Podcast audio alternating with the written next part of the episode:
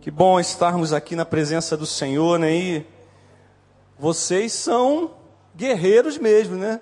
Porque a, o temporal que armou hoje, mas você está aqui, você veio, veio buscar o Senhor, como o pastor Paulo disse, veio a, ouvir a palavra de Deus, celebrar o nosso Senhor e Salvador Jesus Cristo. E me sinto muito feliz de poder hoje compartilhar uma palavra do Senhor que está ah, no meu coração. Gostaria de convidá-los a abrirem suas Bíblias em 1 Reis, capítulo 21. Vamos ver uma história interessantíssima aqui em 1 Reis, capítulo 21.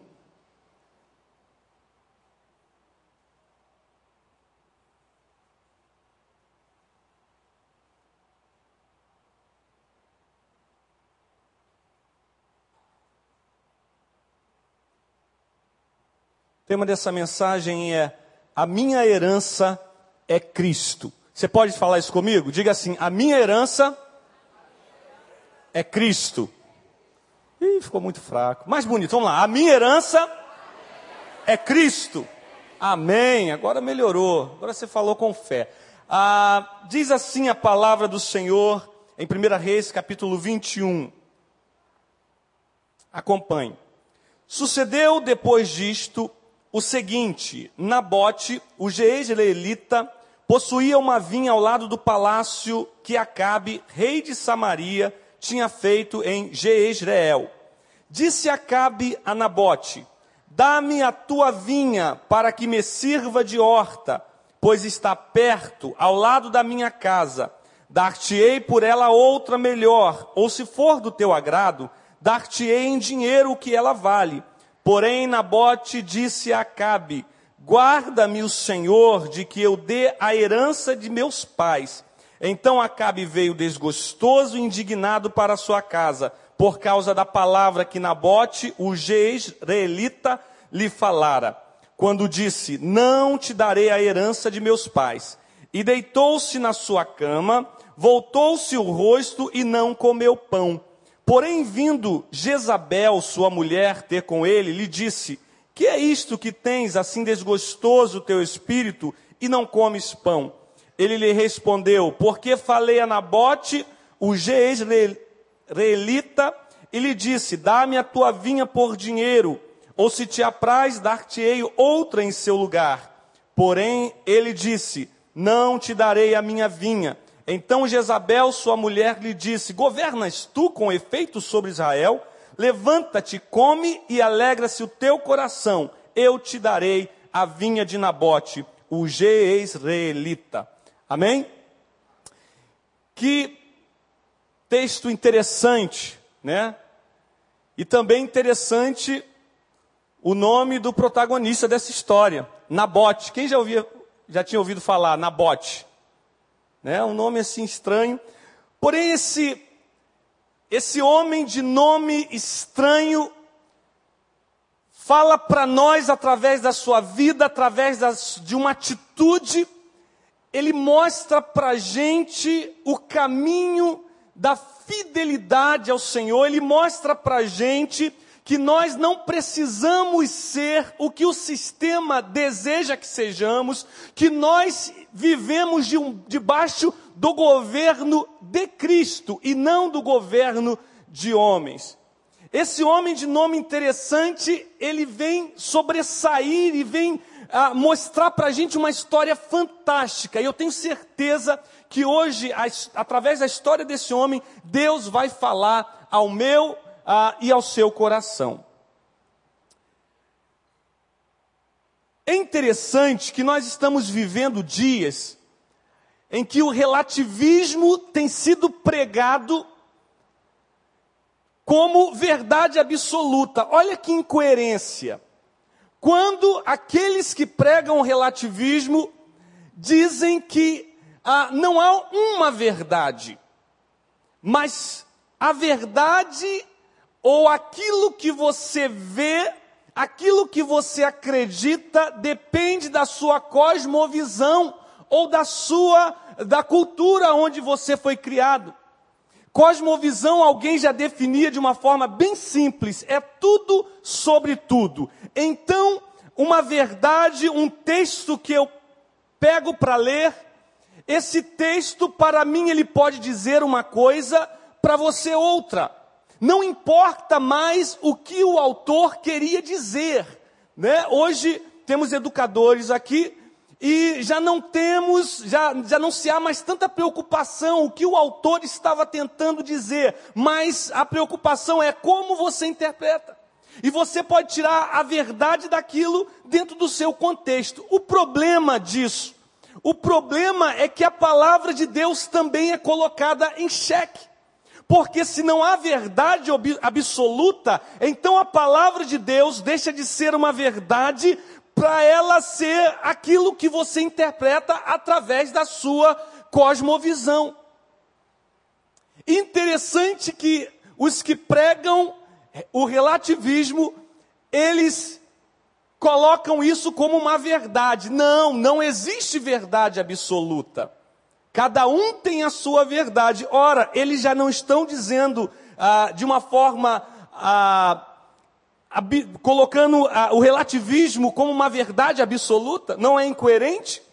E isso traz muitos problemas, queridos. A, a, a priori a gente olha assim, não parece que é tão danoso esta, esta, esta linha de pensamento.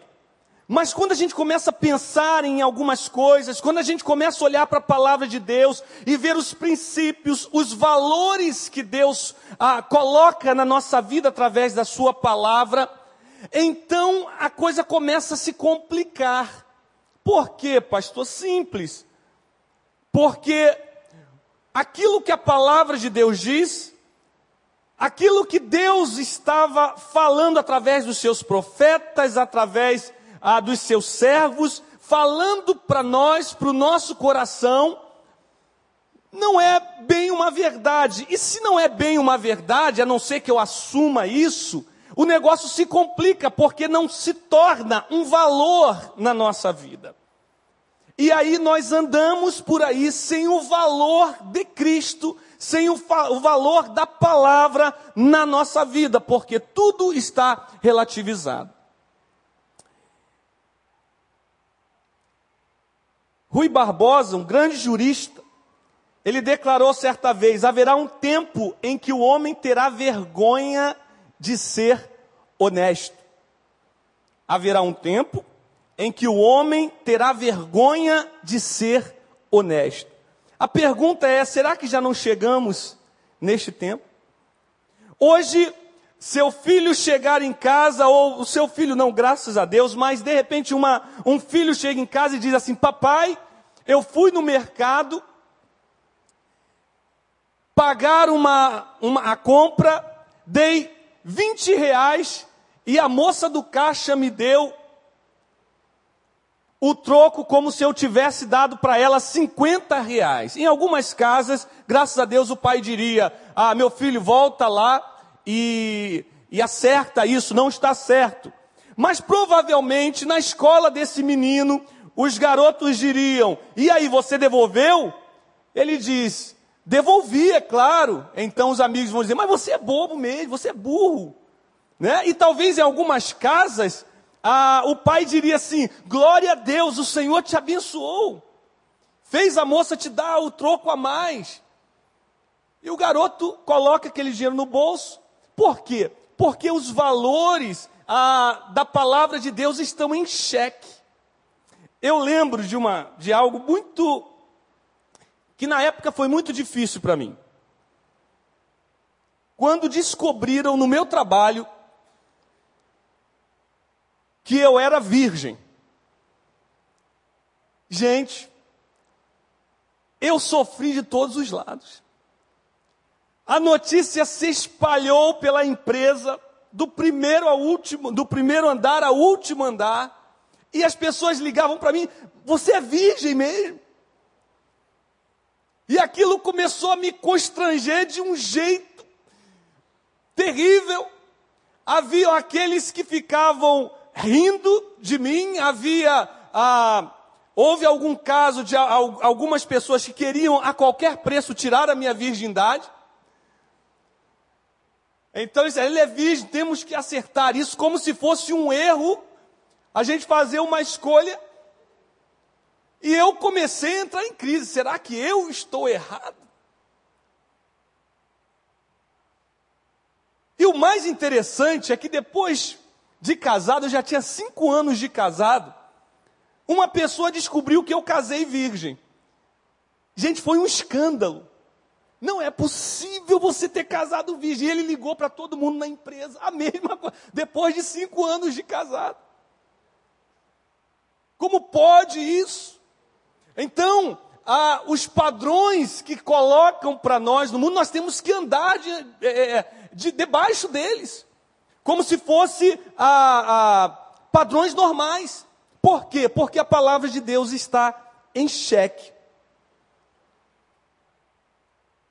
Mas eu quero falar um pouco para vocês do que estava acontecendo aqui nesse contexto. Quando a gente fala desse homem tão interessante, com um nome tão interessante chamado Nabote, ah, o que que acontecia aqui? Nabote era um homem que tinha uma terra, que tinha uma vinha nessa terra, que por sinal o rei Acabe havia construído um palácio perto desta propriedade de Nabote. O rei Acabe agora percebe aquela vinha, vê aquele terreno do lado da sua propriedade, ele se interessa por aquela propriedade, e ele agora vai a Nabote e pede a Nabote ah, que troque aquela propriedade com uma outra, melhor que ele daria, ou que vendesse aquela propriedade para ele para que ele pudesse juntar a propriedade do palácio, ou ah, é, que ele passasse essa propriedade para as mãos dele, para as mãos do rei. Quem era Acabe? Você já ouviu falar de Acabe? Acabe era um rei de Israel, um homem fraco, com autoridade de rei, porém fraco, casado com uma mulher que era a imagem do próprio cão, chamada Jezabel, esta mulher que controlava todo o reino. Jezabel também era conhecida e ela é mencionada lá em Apocalipse novamente como o espírito de Jezabel. Ah, do que Jesus fala quando ele fala do espírito de Jezabel, ele está falando do que a Jezabel significava para o povo de Israel. E aqui estão algum, alguns dos, do significado de Jezabel para o povo de Israel. Ela era matadora de profetas. Se você olhar no capítulo 18 de 1 Reis, a Bíblia diz que Jezabel exterminava os profetas. Jezabel era alguém que queria aniquilar a voz de Deus, a voz profética. Então ela matava os profetas. Um profeta se levantava, ia falar da parte de Deus, então Jezabel ia contra aquele profeta e matava aquele profeta. É aí então que temos aquela, aquele momento lindíssimo quando Elias é, desafia os profetas de Baal no monte. Ah, então ela é matadora de profetas. Ela queria fazer, ela fazia calar a voz de Deus no reino. Ora, gente, um reino aonde a voz de Deus, um governo aonde a voz de Deus é calada, é um governo de corrupção, é um governo onde a iniquidade impera, é um governo onde Satanás está no domínio. Também era conhecida como aquela que ridicularizava os mandamentos do Senhor. Jezabel era um espírito que agora a Bíblia diz que atuava ah, em uma das igrejas da Ásia, um espírito que desafiava a palavra de Deus, era um espírito que zombava da palavra de Deus, era um espírito que se levantava contra a palavra de Deus, ridicularizava ou tentava ridicularizar a palavra de Deus. Jezabel também significava a quebra de autoridade. Jezabel foi a precursora desse movimento onde a mulher assume o papel do homem e o homem assume o papel da mulher. Vocês vão ver nessa história algo interessantíssimo. Vocês vão ver que Acabe não consegue a vinha, o que, que ele faz? Ele vai para a cama dele, vira o rosto igual uma criança mimada, vira o rosto para a parede, não quer comer, não quer beber. Jezabel chega e diz assim: O que, que é isso, homem? O que, que tu tem? Jezabel era um macho ali. Era a troca de papéis, ela simboliza isso. Por isso, hoje temos que ter cuidado, gente. Temos que ter cuidado, a mulher ganha sua independência, amém, glória a Deus. Ela deve, deve sim, porém tem que ter cuidado. Na casa, o sacerdote do lar é o homem. E o homem tem que ser homem, não pode ser um banana como Acabe. Aonde, aonde surge Acabe se levanta Jezabel. Quando o homem coloca a cabeça virada para a parede, e ali chora, Jezabel se levanta e a mulher toma o papel do homem e o homem assume o papel da mulher. E quando esse negócio acontece, queridos, de desestrutura todo o sistema que Deus criou, toda a ordem que Deus criou. Jezabel também é conhecida como aquela que desafia a autoridade. Olha, uma mulher que é uma autoridade, que é a primeira dama de um reino, olha o que ela representa para esse reino, olha o que ela desencadeia dentro desse reino. Uma mulher que não respeita a autoridade. E quando a Bíblia fala do espírito de Jezabel, em Apocalipse ele fala sobre isso. Vocês toleram Jezabel. Ela não respeita a autoridade. E agora algo que é terrível, que é uma das marcas muito fortes de Jezabel, é o espírito de engano, espírito de religiosidade. Aquela mulher, quando ela diz para Acabe, Acabe levanta, quase que ela diz assim, cabra frouxo, levanta que eu vou te dar essa vinha. Sabe o que ela faz?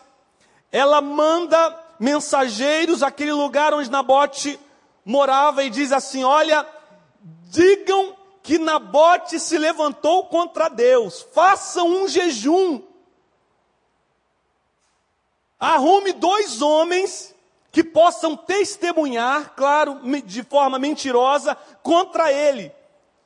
E Nabote foi morto nesse contexto de religiosidade. Jezabel é a mentira, Jezabel é o espírito de engano. Então vocês imaginem, meus queridos, uma nação vivendo com uma autoridade nesse nível. Um rei fraco, um rei que tem autoridade nas suas mãos, mas é fraco, deixa uma mulher ímpia, uma mulher profana, uma mulher sem moral, assumir o reinado no lugar dele. Vocês imaginem ah, que desastre aquele povo estava vivendo. E é nesse contexto, e é ah, neste momento que eu gostaria de pensar algumas coisas com vocês, que eu gostaria de refletir alguns ensinamentos que Nabote deixa para mim e deixa para você. E que nós precisamos olhar com muito carinho, pedindo a Deus que nos dê graça para tomarmos atitudes como Nabote tomou. A pergunta é por que Nabote não vendeu ou passou a sua herança para Acabe? Porque lá em Levíticos diz, ah, falando sobre a lei, sobre a lei, eh, Jesus, Deus, dando orientação sobre a lei, sobre, sobre a terra, sobre a posse da terra, ele diz que a, a terra não deveria ser vendida, porque a terra é do Senhor. Então ele recebeu como posse e agora aquela terra não poderia ser vendida. Por isso Acabe diz assim: livra-me o Senhor de eu vender a herança de meus pais. E agora eu quero pensar com vocês o primeiro ensinamento que Nabote deixa para a gente hoje. O lugar não faz a pessoa, a pessoa faz o lugar. Eu, eu fico impressionado quando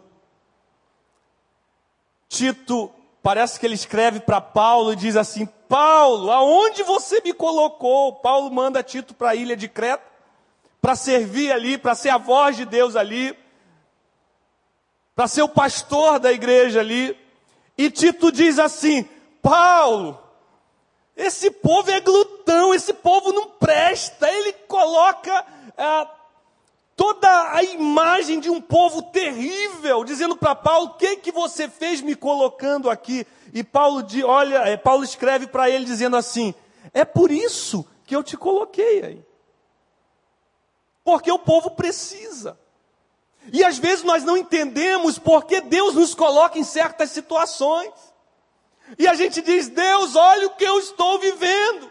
Deus, olha na minha empresa o que eu estou passando. Olha no meu trabalho, na escola onde eu estudo, olha para mim, olha o que eu estou passando. E de repente a palavra de Deus para você hoje é: é por isso que eu te coloquei aí aonde você está.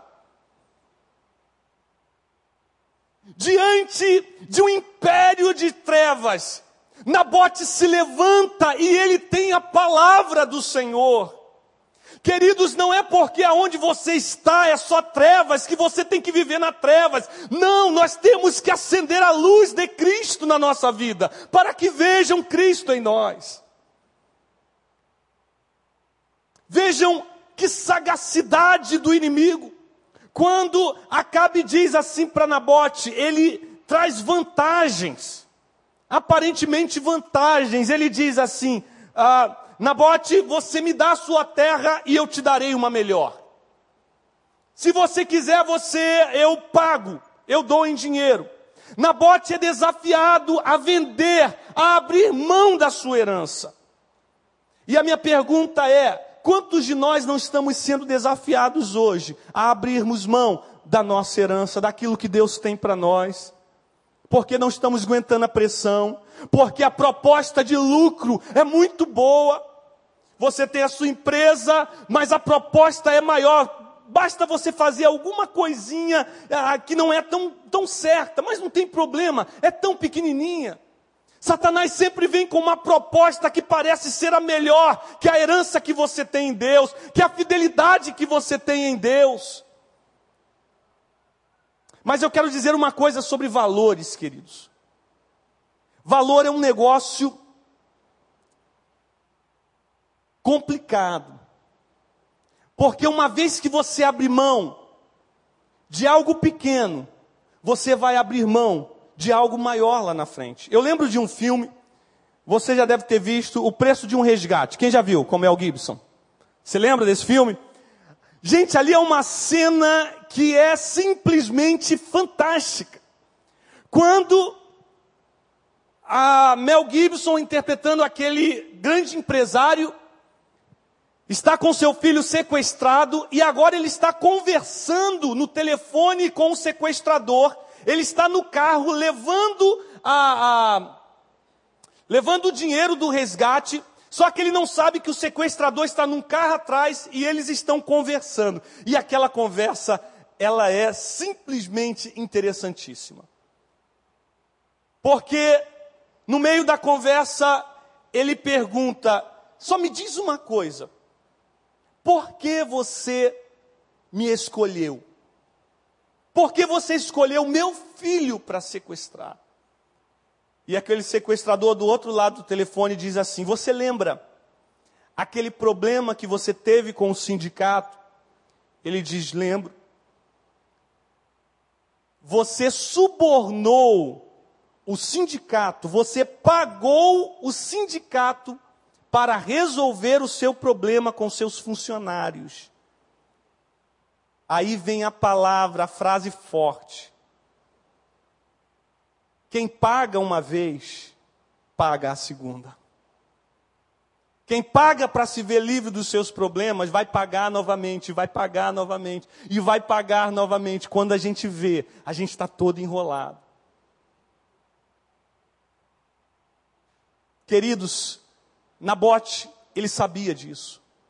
No lugar onde a palavra de Deus tinha sido arrancada, no lugar onde a mulher que reinava matava os profetas que eram a, a, voz de Deus. Naquele lugar, Nabote tinha a palavra de Deus e as leis do Senhor no seu coração.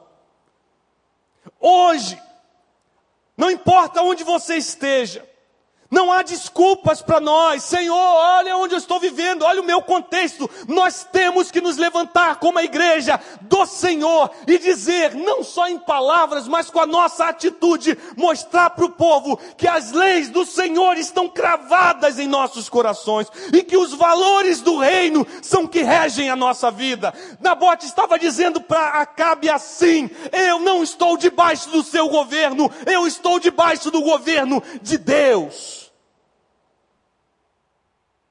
E muitas das vezes a gente fica só no discurso, esse é o problema.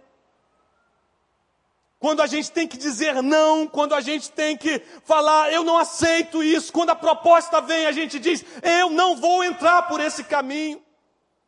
Peraí, mas é tão simples, é apenas um site que você vai acessar, não tem problema nenhum, ninguém vai ver. Daqui a pouco você acerta a sua vida com Deus, Deus vai te perdoar, Ele é misericordioso. Gente, o problema não é a, aqueles momentos. O problema é o que vai desencadear a partir do momento que você cede. Nabote nos deixa e nos mostra que devemos, precisamos ser governados por Cristo Jesus, pela palavra de Deus. Não abra mão da sua herança. Não brinque com Satanás. Muitos estão na sarjeta hoje porque brincaram. Porque começou tudo pouquinho, é pouquinho. Tiago fala isso, ele diz, né? É aquela sementinha que cai no coração, mas de repente ela começa a crescer, ela começa a amadurecer, e aquilo vai gerando ah, algo dentro da sua cabeça, e quando você vê o pecado está nascendo. Eu lembro de uma reportagem que eu vi muito interessante quando uma mulher, eu não lembro qual país, se não me engano é na Romênia, ela tinha um tumor que, para vocês terem ideia, circulava mais sangue no tumor dela do que no corpo. E ela ficava deitada em cima daquele tumor, era uma coisa imensa, um negócio gigantesco.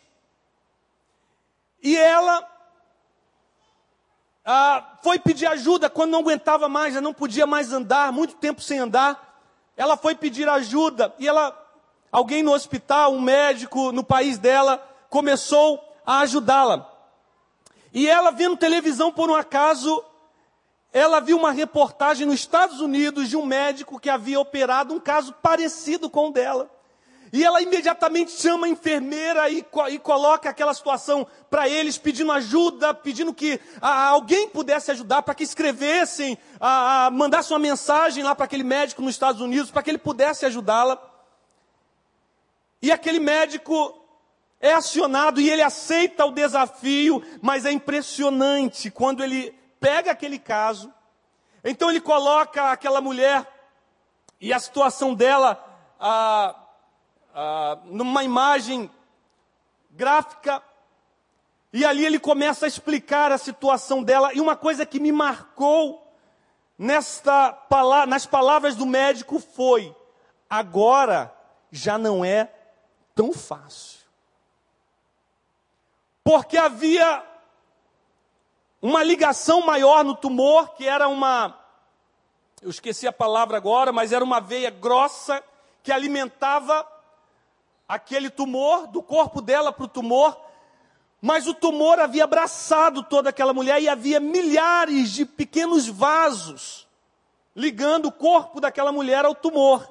Então ele disse, explicando isso de forma bem simples, ele disse: ah, não basta a gente cortar, nós vamos ter que cortar cada vasinho desse e cicatrizar e soldar para que não haja uma hemorragia. E ele disse: vai ser muito difícil.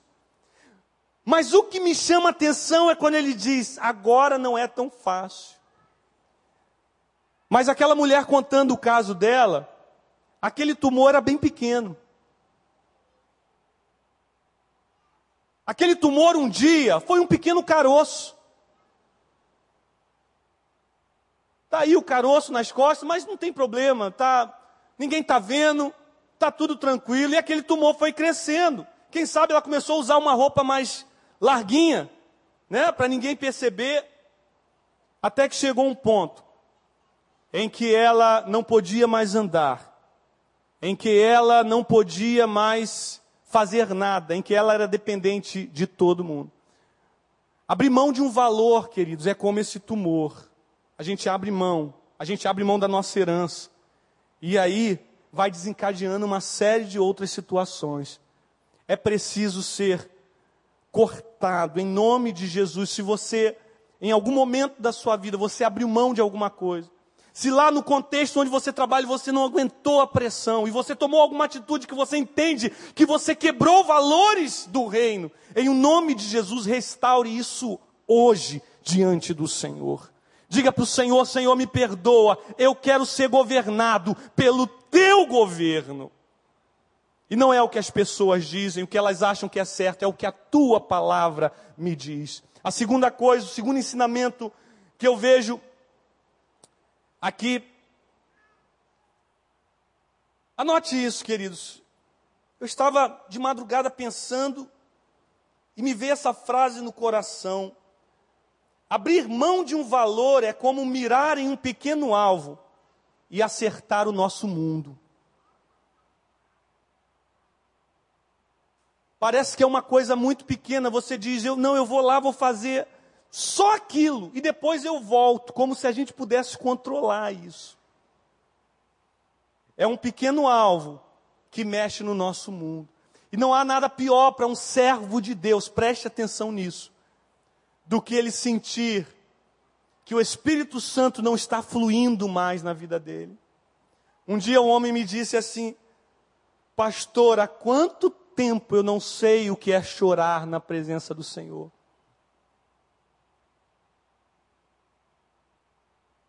Como é que se chega a isso, gente? Foi um pequeno ponto. Foi alguma coisa. Lembra de Adão e Eva? Hã? Que interessante, né? Era só um fruto. Já ia falar, é só uma maçã. Não, a maçã não. Um fruto. Olha que interessante que Eva come o fruto. Ela vai até Adão e Adão não percebe nada. E ele é enganado também. O que me chama a atenção nesse fato é de que nada aconteceu. Eles erraram, eles quebraram, eles abriram mão da herança, daquele, daquele momento com Deus, de andar todo dia com Deus, no final da tarde. Eles abriram mão daquele, daqueles momentos preciosos com Deus para comer um fruto. E quando come, parece que nada acontece. E Eva diz assim: está vendo, Adão? Não tem nada. Não era tão assim, não é bem assim. Mal sabiam eles, queridos, que o maior desastre da humanidade aconteceu naquele momento.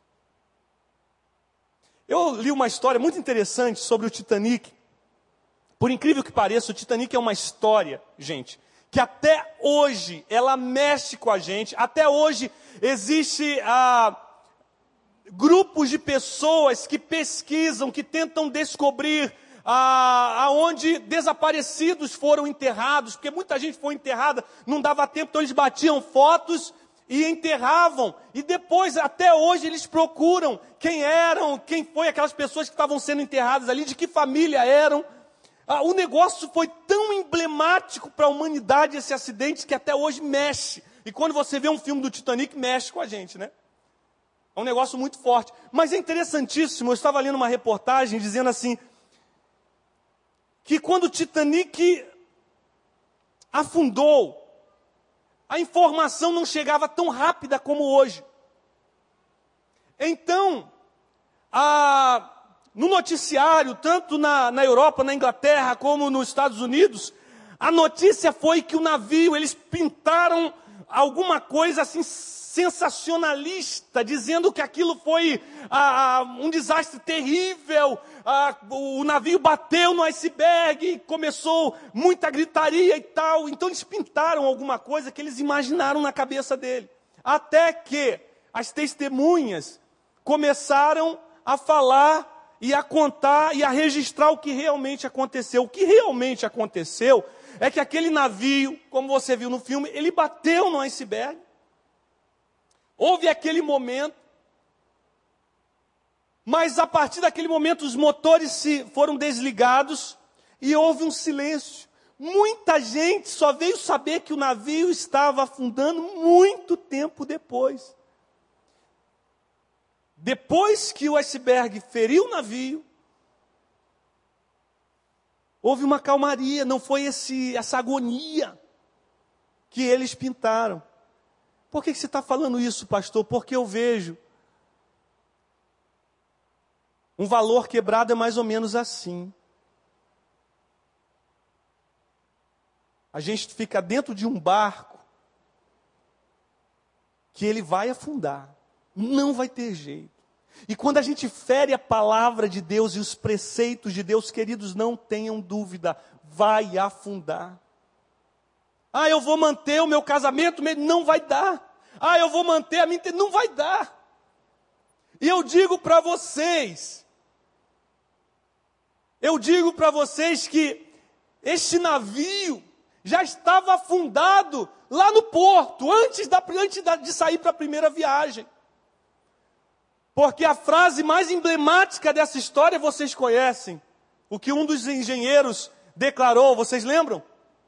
Este nem Deus afunda. Ali já estava condenado. Gente, a palavra de Deus é coisa séria.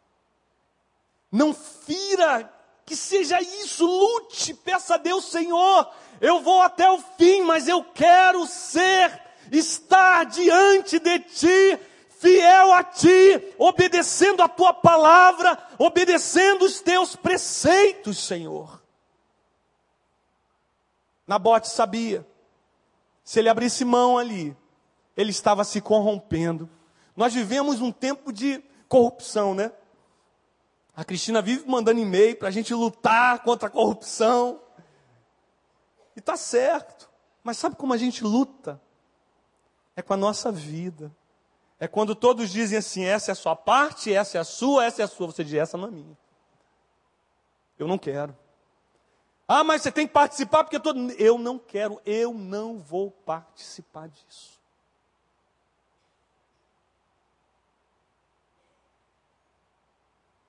Olha o que ele diz: guarda-me o Senhor, que eu lhe dê a herança de meus pais.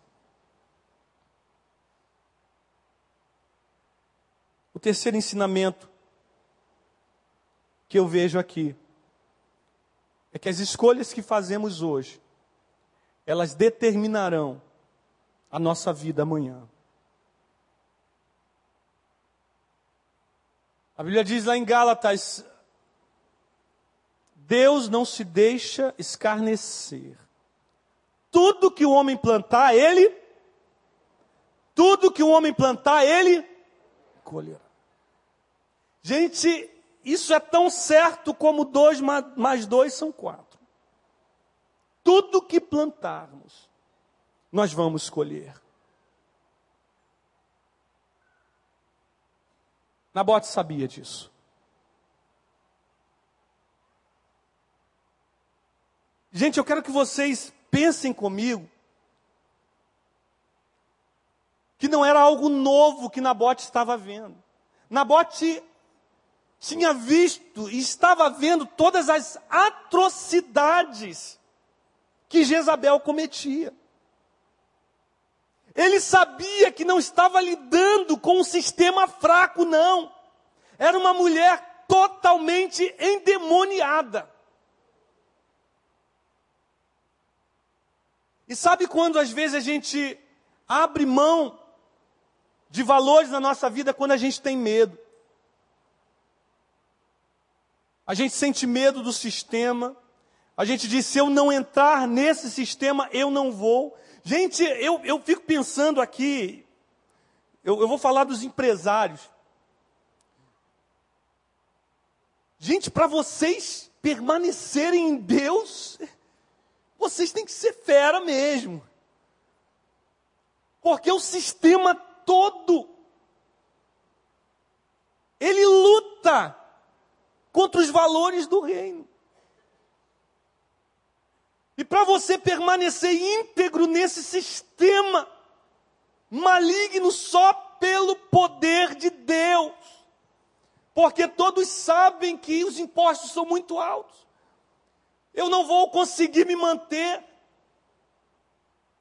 Mas eu digo para você, queridos,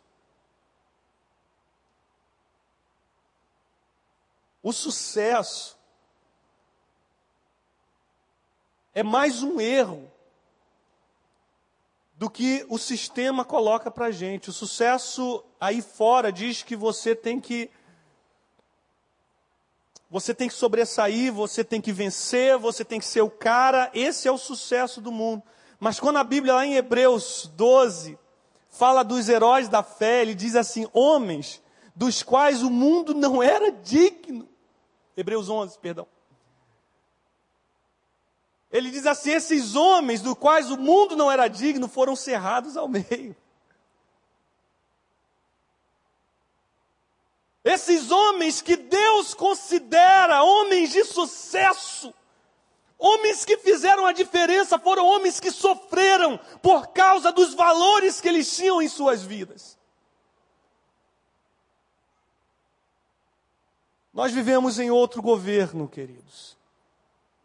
E nós podemos, mesmo dentro desse sistema maligno que estamos vivendo hoje, nós podemos aceitar somente o governo de Deus nas nossas vidas. E sabe o que me encanta? Eu não vou ler o texto, você leia em casa depois. Mas o que me encanta é que quando Jezabel consegue fechar o seu plano, ela concretiza o seu plano, ela mata Nabote. Não, Nabote não viveu, gente. Nabote morreu pelo que ele cria.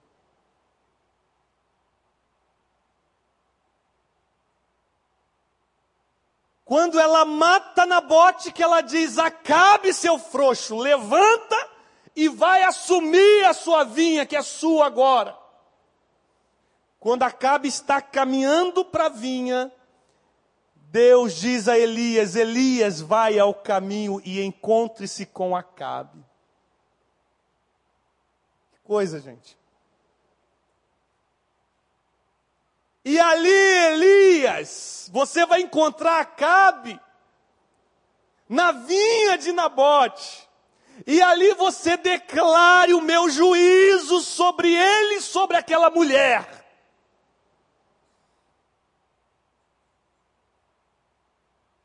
Quando a gente olha com mais detalhes, a gente percebe duas coisas. Primeiro, Deus conhecia Acabe e aquela mulher, e estava exercendo juízo sobre eles. E a outra coisa é que Deus diz assim: ele está na vinha de Nabote. Deus conhecia Nabote. E isso faz toda a diferença.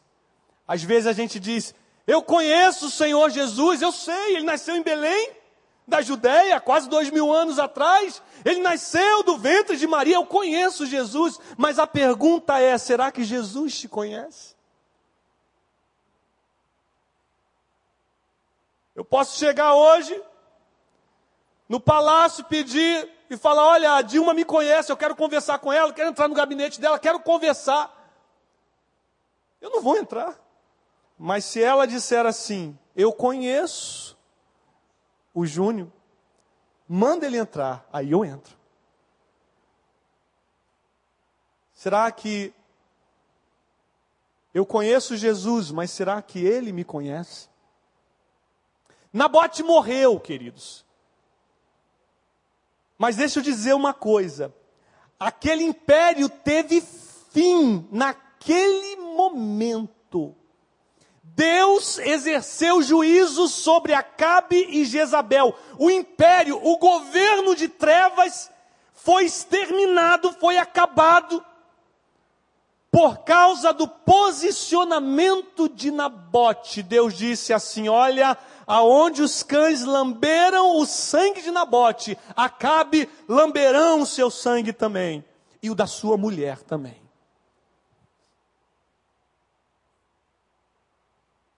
Eu gostaria de concluir esta palavra convidando você a abrir a sua Bíblia em Romanos 8, 31 a 39.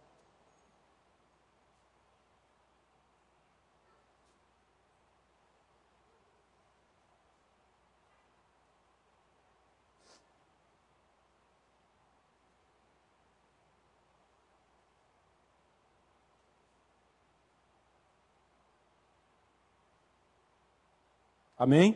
Diz assim a palavra do Senhor. Que diremos, pois, à vista dessas coisas? Se Deus é por nós, quem será contra nós?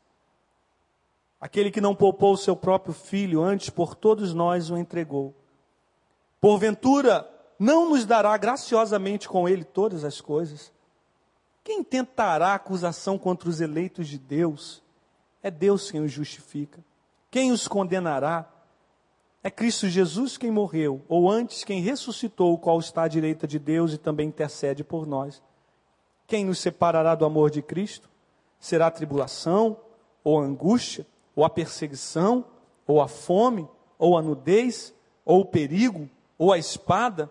Como está escrito, por amor de ti somos entregues à morte o dia todo. Fomos considerados como ovelha para o matadouro. Em todas essas coisas, porém, somos mais do que mais que vencedores por meio daquele que nos amou. Porque estou bem certo de quem de que nem a morte, nem a vida, nem os anjos, nem os principados, nem as coisas do presente, nem as do porvir, nem os poderes, nem a altura, nem a profundidade, nem qualquer outra criatura poderá, me poderá separar-nos do amor de Deus que está em Cristo Jesus, nosso Senhor. E eu concluo essa palavra fazendo uma pergunta para você. Existe alguma coisa neste universo mais precioso do que o nosso Senhor Jesus? Existe alguma coisa que você possa possa se comparar a ele, que você possa trocar pela presença dele na nossa vida? Eu digo para vocês, a minha resposta, o que eu penso, e o que eu penso é: tire Jesus de mim e não sobra nada. Tire Jesus da minha vida e não sobra nada. É por isso que a graça dele nos consome, é por isso que o amor dele nos coloca de joelho diante da sua presença, dizendo: Senhor, tu és o meu bem maior, tu és a minha herança, tu és, Senhor, o meu alvo, tu és o que eu quero mais na minha vida. Gostaria de convidar você a ficar de pé agora. Eu não sei, queridos, que Satanás está colocando diante de você, as propostas que ele está colocando diante de você, a proposta que você vai ter que recusar amanhã.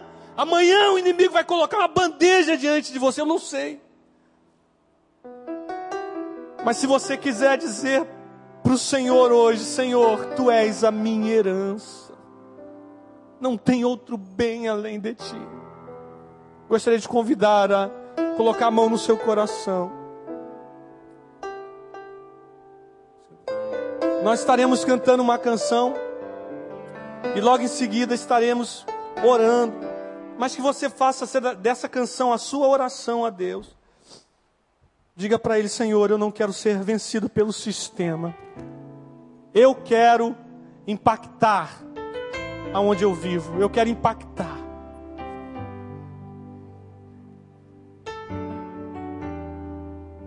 De tudo que eu possa querer, existe algo que eu desejo mais.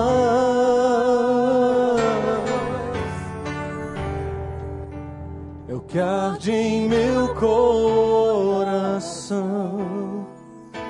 Eu quero ser fiel até o fim. Diga isso de tudo, de tudo que eu possa querer. Existe algo que eu desejo mais.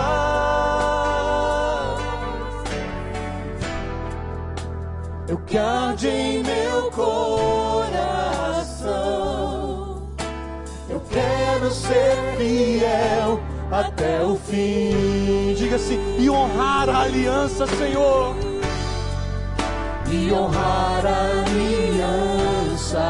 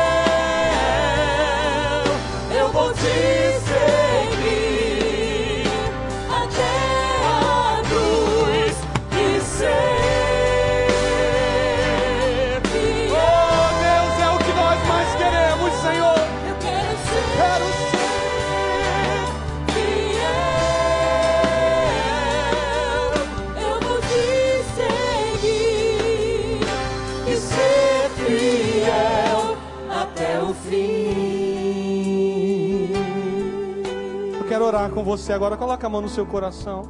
Diga para o Senhor: diga, Senhor, eu não vou me vender. Senhor, eu não vou trocar a tua bênção, eu não vou trocar a tua presença por nada neste mundo, Senhor, porque nada se compara à tua presença, nada se compara, Senhor, ao teu doce olhar sobre nossas vidas. Pai, nós te louvamos e te agradecemos, Senhor. Te louvamos, Senhor, porque um dia tu nos compraste com teu precioso, nos comprou com teu precioso sangue. Senhor, aquilo que não custou nada para mim, Senhor, custou a morte para ti, custou, Senhor, a sangue vertido na cruz do Calvário. E o que eu quero te pedir nesta noite, Senhor, é que assim como na bote, nós venhamos nos levantar como igreja do Senhor e não nos curvarmos, Senhor, diante desse, desse sistema, Senhor, desse império de trevas que quer dizer para gente que ah, nada tem problema, que não vai ter problema eu quebrar esse ou aquele, ah, aquele princípio, quebrar esse ou aquele valor, não vai ter problema. Senhor, nós não aceitamos isso. E como igreja nós dizemos, nós queremos viver cada valor do reino na nossa vida, Senhor, no nosso dia a dia, experimentar, Senhor, a tua palavra regendo as nossas vidas em o nome de Jesus. Então diga isso para terminar, quero ser fiel, Senhor. Ser fiel.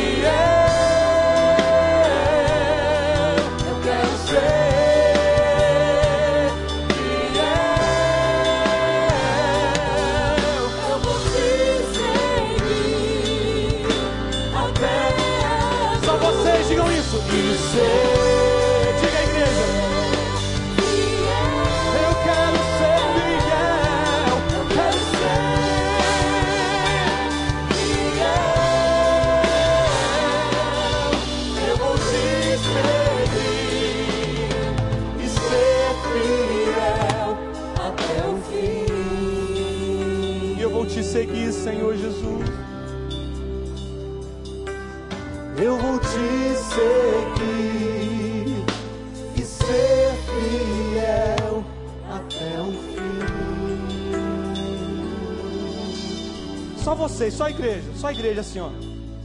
Eu vou. Diga para ele.